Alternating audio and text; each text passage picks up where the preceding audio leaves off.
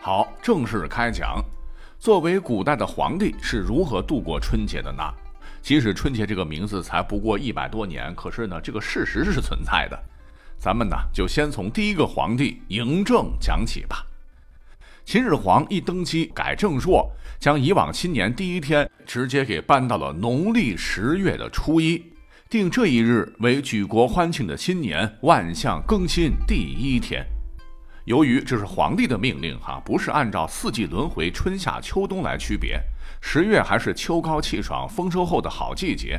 那这一天呢，家家户户都要敲鼓驱逐恶鬼，将桃木雕成身书玉律的神像，也就是门神的一点零版本，哈，挂在门上，还迷信必须得在除夕下午挂在门上才灵验。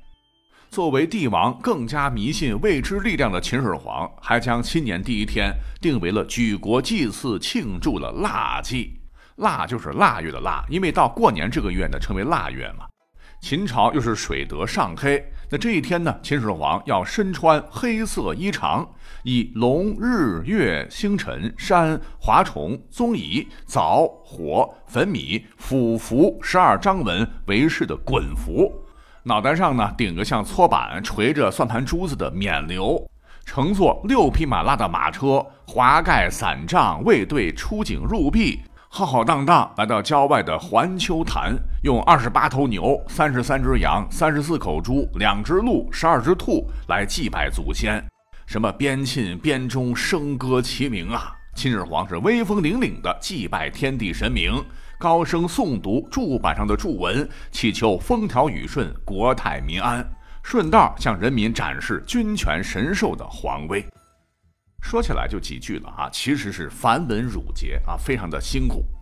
不过对于加班狂人秦始皇来说，内心一定是爽呆呆的啊，面儿不光有了，虚荣心也满足了。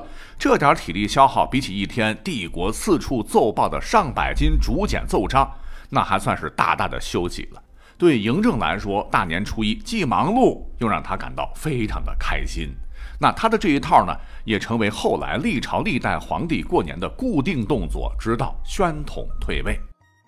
哎，只是可惜哈，秦始皇再牛叉，还想把这个皇位传给一世、二世，直至无穷世。他自个其实是肉体凡胎呀。等他挂了之后呢，他儿子胡作啊，秦帝国很快灭亡，汉朝取而代之。是直到汉武帝刘彻时，再次改了正朔，立下了正月初一为春节的规矩，直到现在。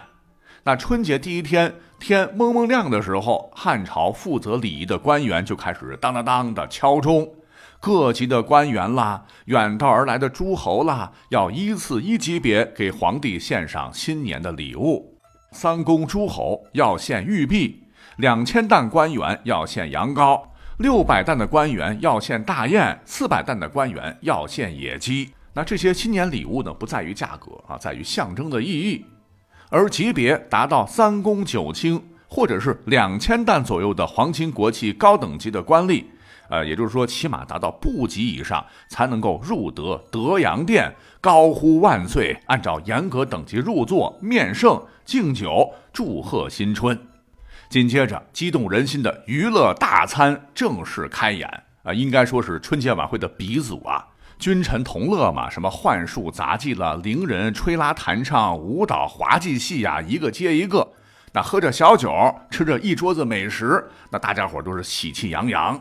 再伴着用这个火烧着竹子，竹子爆开，噼噼啪啪啊，一起快乐过节啊，肯定也是汉朝皇帝一年中最高兴的时刻。那汉朝既然已经有了春晚了，一定也有拿手的节目哈。据史载，当时有一位西域的胡人贡献了一个幻术表演，博得了满堂彩。这个节目是怎么表演的呢？说舍利从西方来，系于亭脊，乃必入殿前积水化为比目鱼，跳跃数水作雾障。日必中沁并作中，化成黄龙，长八丈，出水游戏于庭，是炫耀日光。书中所说的猞猁，哈，应该就是猞猁了，是一种像猫而远大于猫，体粗壮，尾鳍短，四肢粗长而矫健的猫科动物，啊，也被称作山猫、野狸子。说实话，这个节目即使拿到今天，都非常有创新性，绝对比今年春晚的一些节目好看。说是这个猞猁呀。是先入水，扑哧化成鱼，再化作矫健的黄龙腾空而出。